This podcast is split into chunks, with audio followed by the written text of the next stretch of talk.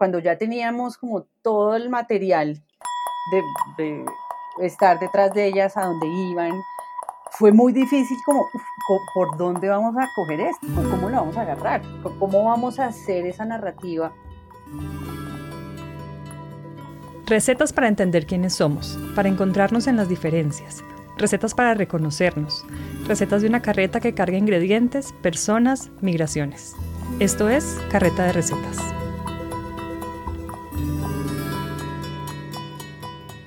Entonces yo siempre me presento a Alejandra Quintana Martínez completo. Siempre digo que soy feminista, que en algunos espacios eh, causa bastante puya. Me acuerdo que en un proyecto alguna vez me dijeron, oye, por favor no digas que eres feminista. Eh, porque era, era con un proyecto con la policía. Entonces eh, llegué a presentarme, pero no hice caso. Dije, soy Alejandra Quintana, feminista activista. Y pues claro, yo aprendí un montón con Adrián, pues de, de video, ¿no? Pues porque yo hacía mis videos, pero después yo dije, no, lo, lo que yo hago es qué cosa tan chichipata, ¿no? Qué cosa tan mala. O sea, después de ver lo que hacía Adrián, yo dije, qué, qué vergüenza lo que hago yo. Alejandra se refiere a Adrián Villadávila, su coequipero en esta aventura documental llamada Porque cantan las aves. Yo soy artista plástico y, y realizador audiovisual, eh, pues que son como, para mí son parte como de la misma práctica, que es un poco el ejercicio de crear imágenes y, y bueno, y crear discursos o, pensarse el mundo a partir de eso, ¿no? De la creación.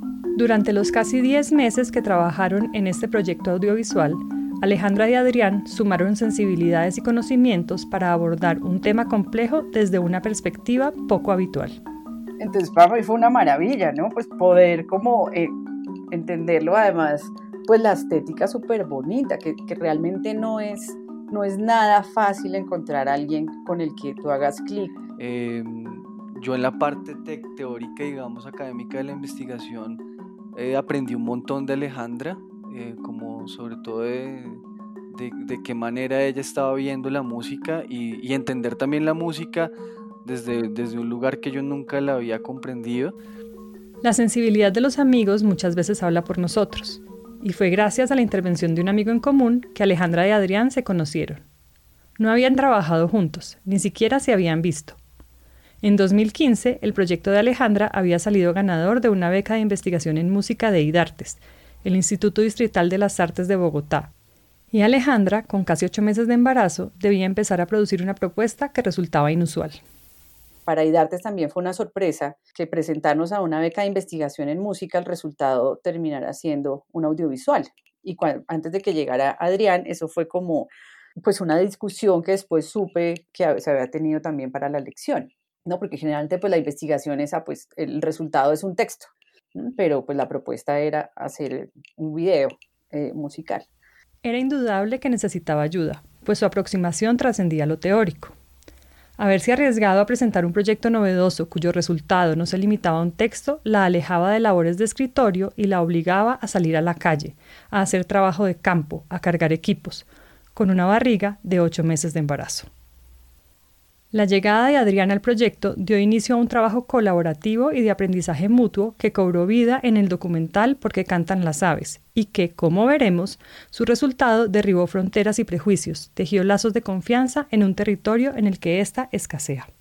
Porque cantan las aves es un documental sobre mujeres, música y conflicto armado y la idea del documental era mostrar eh, las vivencias y las experiencias de mujeres víctimas del conflicto, eh, lideresas que están amenazadas, que no pueden volver a sus territorios, em, y ver cómo recrean sus territorios en Bogotá a través de la música, de su liderazgo, de su activismo, de la siembra, eh, de la comida, eh, cómo ellas tratan de, volver a, generar un espacio propio eh, a través de, de las artes, de la gastronomía, de la medicina ancestral. El conflicto armado colombiano se ha extendido por más de 60 años y resulta imposible reducirlo a una guerra de dos bandos. Es una confrontación de poderes muy compleja que en un momento dejó a Colombia con una de las cifras de desplazados internos más alta del mundo, según ACNUR, la Agencia de Naciones Unidas para los Refugiados. Hoy, hablar con los realizadores de por qué cantan las aves y su acercamiento desde la música a dicho conflicto será la oportunidad de hablar de una fruta migrante que llegó a nosotros desde Asia, pero que los latinoamericanos sentimos como propia. El plátano. Soy Vanessa Villegas y les doy la bienvenida a Carreta de Recetas, un programa sobre cocina, género, política y cultura. Hoy, en Carreta de Recetas, el plátano, Resistencia Femenina y Cantares Afrocolombianos, primera parte.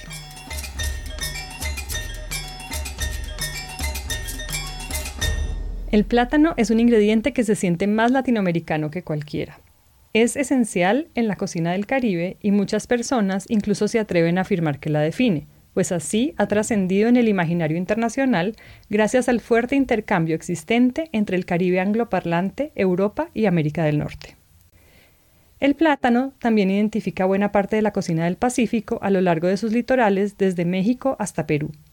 Y sería un error afirmar que la importancia del plátano se limita a las costas, pues en los más de cinco siglos de historia en el continente americano, este alimento navegó por ríos, permeó cordilleras, cruzó los Andes y se arraigó en la profundidad de la selva amazónica.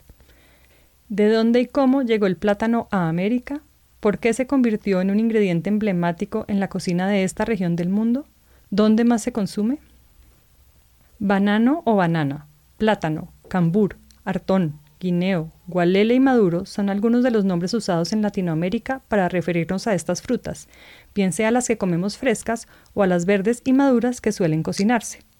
A lo largo de este episodio trataré de mostrar lo complicado que resulta escoger un nombre inequívoco para estas frutas y que la distinción precisa entre la fruta que cocinamos y la que comemos fresca es mucho más compleja de lo que muchos alcanzamos a imaginar. Para esto debo hacerles una petición. Cuando yo diga plátano, traten de imaginar un gran conjunto que incluye cada uno de los sinónimos que mencioné hace unos instantes. Y por favor, Aporten en la cuenta de Instagram de Carreta de Recetas los nombres que le dan en sus países a esta fruta y que yo no mencioné, sin distinción de tamaño, color, textura, de si se come fresca o cocinada, de si está madura o verde.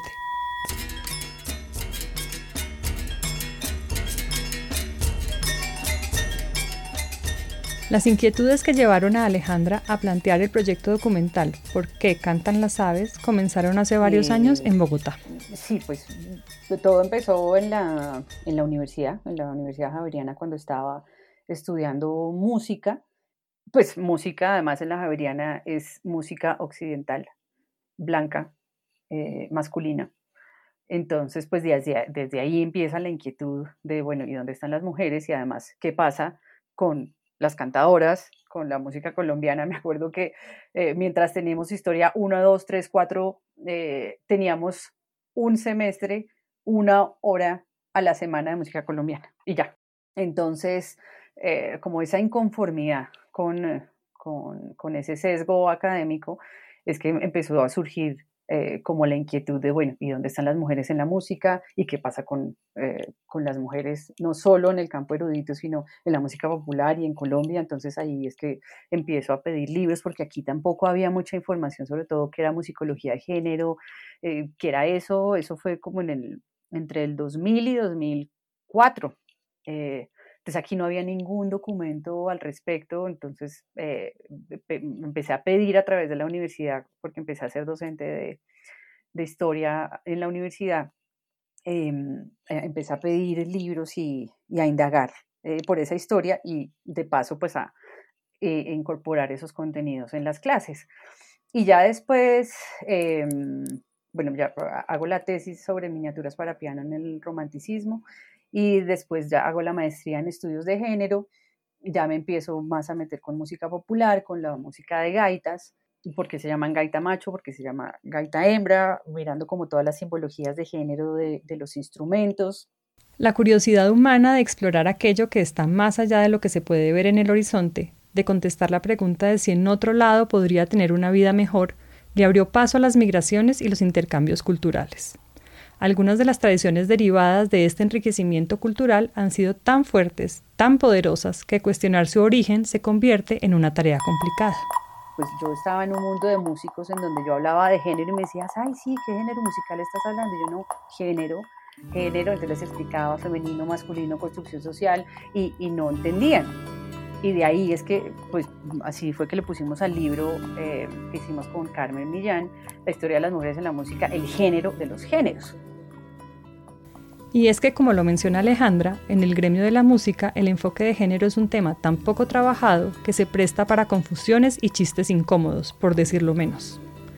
Para Alejandra, además, su paso por la universidad le había dejado demasiadas preguntas sobre el papel de las mujeres en la historia de la música.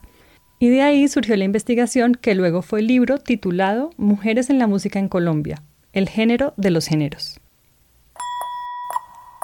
Hablemos de géneros. En 1753, Carl Linneo, el llamado padre de la taxonomía, creó el género musa y unos años más tarde trató de clasificar a los plátanos basándose en su uso. Linneo llamó musa paradisiaca, musa del paraíso, aquellas frutas que requerían cocción, y musa sapientum, musa de los sabios, a las frutas que comemos frescas. Esta clasificación se extendió hasta la mitad del siglo XX, cuando el botánico Ernst Chisman, que trabajaba en Trinidad y Tobago, se atrevió a poner en duda algo incuestionable hasta el momento. Según el botánico, la distinción que parecía tan clara para el mundo desde el siglo XVIII no era tal.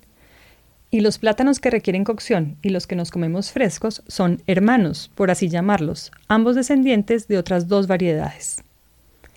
El planteamiento de Chisman consistió en romper con la tradición que separaba a la fruta que comemos fresca de la que cocinamos y en cambio mostró que ambas hacen parte de un único conjunto, al menos genéticamente hablando. Incluso por fuera del mundo botánico, el cuestionamiento de Chisman dejó un planteamiento en el aire. Esas fronteras que desde lejos reconocemos con tanta claridad se desdibujan cuando nos acercamos.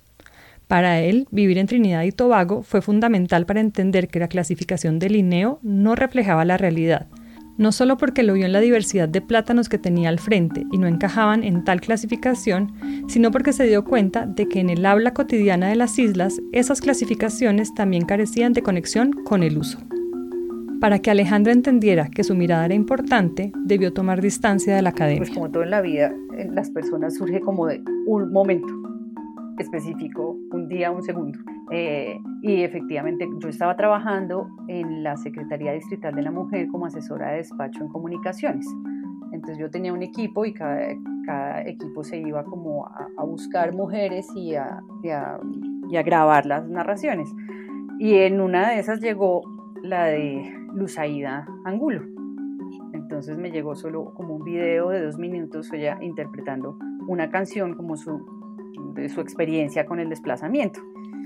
Entonces ahí fue que yo pensé y dije, yo quiero trabajar qué pasa con la música y con el desplazamiento y con el conflicto armado. Entonces ahí yo en principio lo, lo planteé en la Secretaría de la Mujer, no fue el espacio afortunadamente.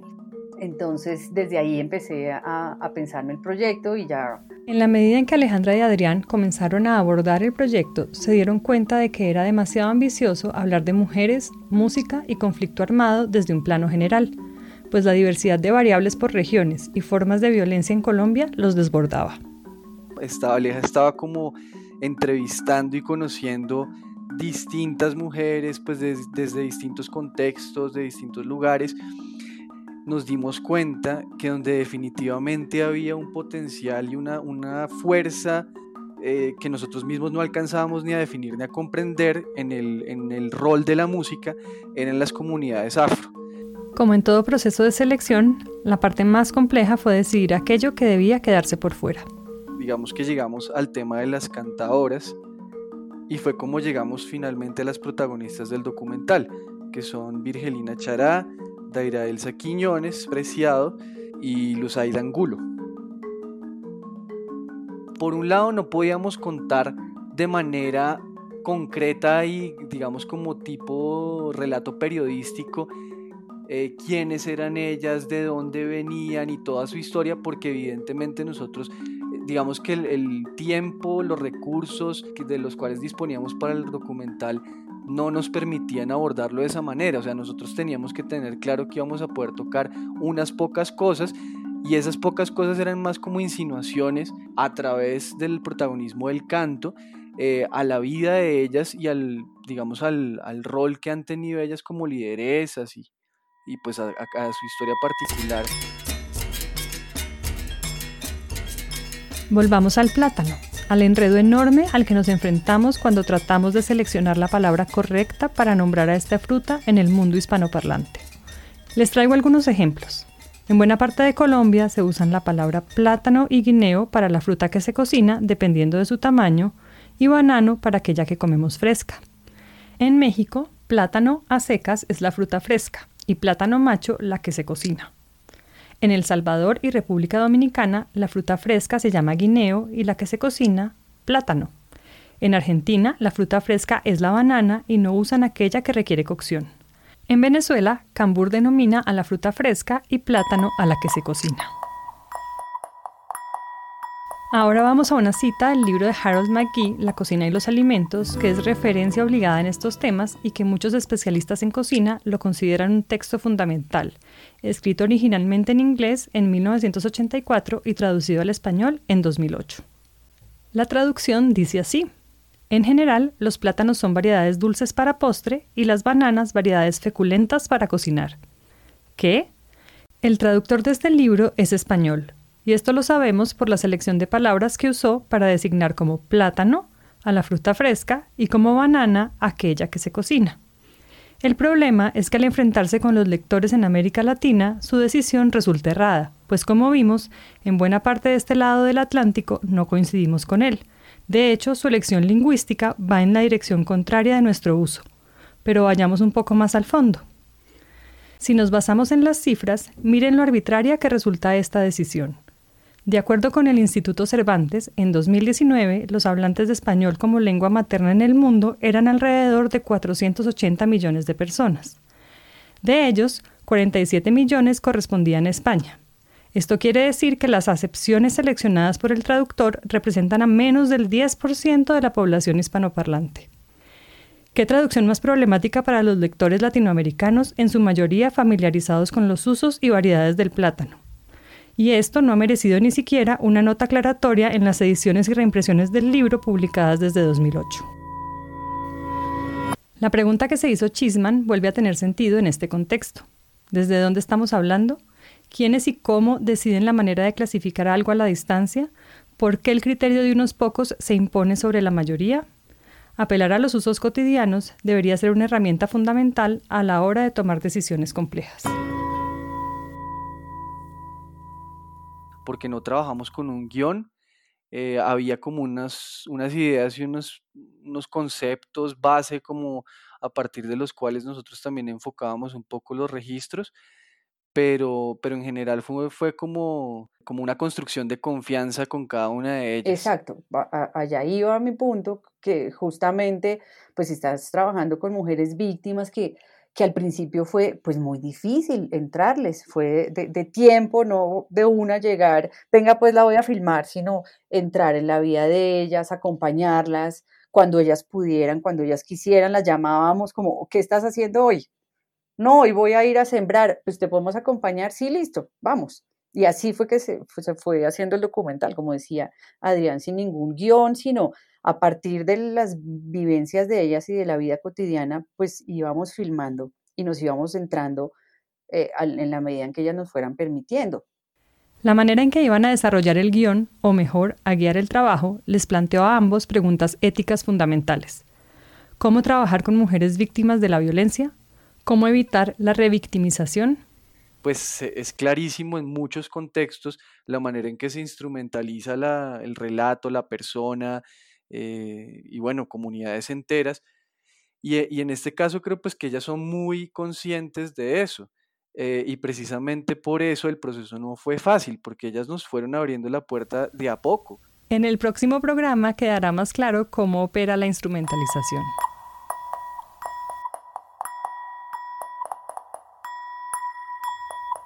Construcción de confianza. Van a escuchar esto con frecuencia. Virgelina, Daira y Luzaida no tenían más que la palabra de Adrián y Alejandra, a quienes habían conocido hacía poco, para aceptar ser parte de este proyecto. Y piensen en lo frecuente que es que alguien se apropie de una historia de vida valiosa, impactante, para luego venderla como creación propia, desconociendo la autoridad de su protagonista. Virgelina, Daira y Luzaida ya habían pasado por demasiadas cosas. Para Alejandra y Adrián, distanciarse de esas prácticas tan frecuentes como reprochables implicó nuevos desafíos. Y lo que queríamos hacer, y el énfasis que también eh, entendió Adrián muy fácil, fue la no revictimización. ¿Cómo vamos a hacer un documental en donde ellas sean las protagonistas y además que ellas sean las que cuenten su historia? E, ellas prácticamente, pues ellas fueron las que armaron el libreto. Nosotros simplemente cogimos las cosas. Como una lámpara que iba a ser como focos en, donde fuéramos viendo que, que podíamos unir esas historias. Quizás, como ocurre con las recetas de familia que han pasado de generación en generación y que solo son compartidas cuando el destinatario ha demostrado respeto y se ha ganado la confianza de quien sea el dueño del recetario, las protagonistas de Por qué cantan las aves exigieron lo mejor de Alejandra y Adrián, pues abrir la puerta de sus casas significaba entregarle sus historias de vida a unos extraños es más como acompañar la voz de, de, ellas, como descubrirla, como, como ver desde qué lugares puede uno eh, arrojar cierta luz a, la vida de ellas, que como lo decía ahorita Alejandra, ¿no? Como más que hablar por ellas, es como de qué manera sumar un poco la voz de uno a la de ellas.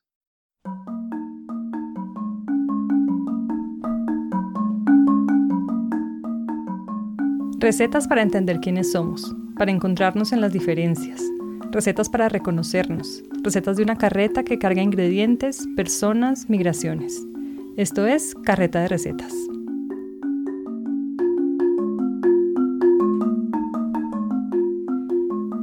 ¿De dónde viene el plátano?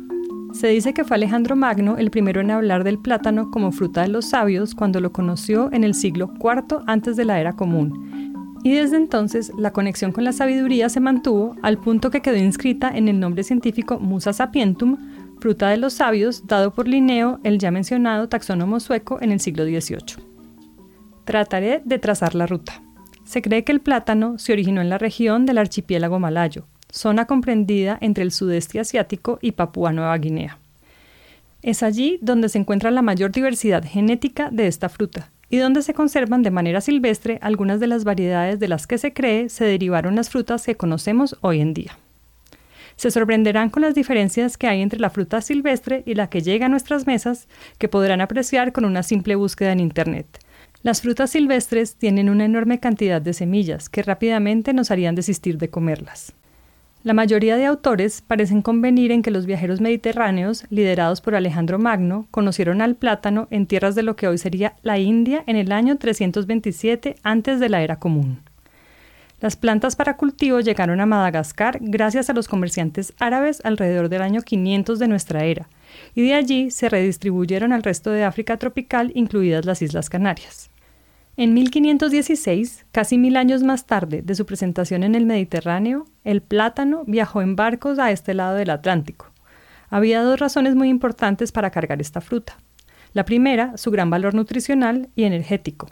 La segunda, era un alimento que los africanos esclavizados conocían bien y por lo tanto sabían cocinar. Y de esto hablaremos en la segunda parte de este programa. Cuando los comerciantes árabes embarcaron los primeros retoños de plátano en las costas de la India, no alcanzaron a imaginarse que esta fruta iba a convertirse en la fuente básica de la alimentación en buena parte de Asia, África y América. El plátano escribió su propia historia. Fue un reto gigante trabajar sin un, digamos, sin un plan de rodaje concreto y ir descubriendo en el proceso, ¿no? Los conceptos narrativos, eh, de qué manera podían entramarse los relatos de cada una, cómo, cómo hacer ciertas puestas en escena que sí logramos hacer, digamos, sobre todo en lo musical. Y realmente, pues, el, documental tiene muchas formas de aproximarse y, pues es muy común que uno trabaje desde, desde un guion y un plan de, producción clarísimo, eh, pero pues no, en nuestro caso, un poco la investigación, eh, creo que la preproducción fueron como, no sé, un mes más o menos, y ahí fueron cinco o seis meses de rodaje. O sea, teníamos una grandísima cantidad de material que tuvimos que montar en un mes y medio, creo, no recuerdo ahorita el tiempo. Alejandra y Adrián tenían claro que querían que la música fuera el hilo conductor del documental.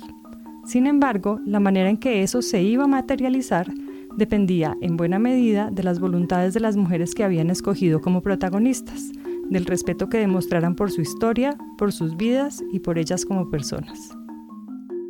Y, ese abrirnos de a poco era eh, pues darse conocernos y darse cuenta quiénes éramos nosotros eh, y desde dónde estábamos trabajando y, qué estábamos mirando, que, con qué sensibilidad. Entonces un poco desde allí fue que, que se construyeron las imágenes y, y, el mismo montaje, ¿no? Y, y, a pesar de que no fue un trabajo eh, completamente colectivo, creo que, que sí, sí fue en gran medida formado por las voluntades de ellas. Ellas nos, nos permitían a nosotros acceder a ciertos espacios, nos contaban ciertas cosas, otras no. Y eso fue un gran reto porque pues eh, definitivamente en el montaje nosotros tuvimos que empezar a armar como un rompecabezas lo que ellas nos concedieron. En los rodajes de documentales es frecuente que realizadores y equipo de producción le pidan a quienes van a grabar que actúen como si no estuvieran allí, que sigan con su vida normal como si el entorno no estuviera alterado por cámaras y equipos. Lejos de respetar esa distancia, se podría decir que Alejandra y Adrián tuvieron que asumir la posición totalmente contraria. Acompañaron la vida de Virgelina, Daira y Luzaida integrándose a sus espacios cotidianos, formando parte de sus vidas teniendo siempre una pregunta como premisa. ¿Hasta dónde podemos llegar? Uno puede trabajar con la, mejor de las intenciones, pero obvio, o sea, uno, uno siempre está un poco preguntándose hasta dónde puede uno llegar con ciertas preguntas, con, con ciertos encuadres, no sé. La evidencia más antigua da cuenta de que fue en Papúa Nueva Guinea donde ocurrió la domesticación de aquellas frutas silvestres cargadas de semillas y se remonta a 7.000 años atrás. ¿En qué consistió la domesticación? En preferir y seleccionar las plantas que producían frutas con pocas semillas. Es posible que por la naturaleza misma de la planta esta característica se hubiera dado de manera espontánea, y los humanos intervinieron a la hora de preferirlas, seleccionarlas y aprender a reproducirlas. ¿Quiere decir esto que los plátanos son una fruta marcada por la intervención humana?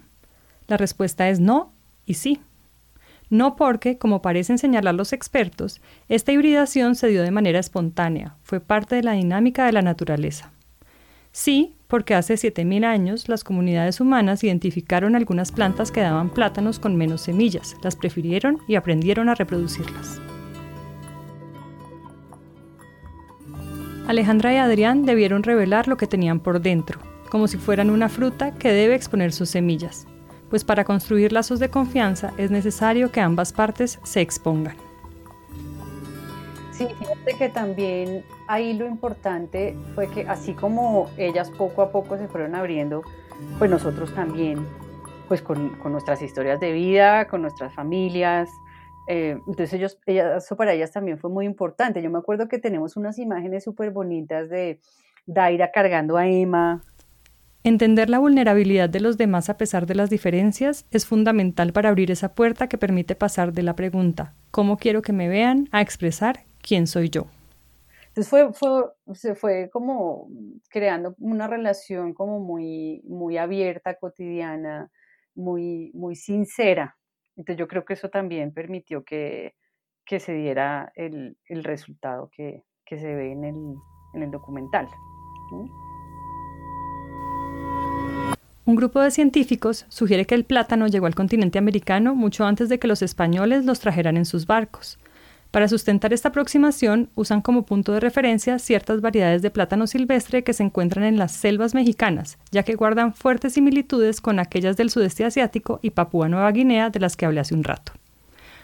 Una posibilidad es que hayan sido los pájaros los que cargaron las semillas hasta llegar a costas mexicanas. Otra opción es que esta variedad haya sido importada de manera accidental en la nao de China o galeón de Manila, como se conocía a los barcos españoles que desde 1565 cruzaron el Océano Pacífico desde Manila hasta las costas de la Nueva España, ahora México, con una frecuencia de dos veces por año. Por el momento, a los científicos les ha sido difícil llegar a una respuesta certera.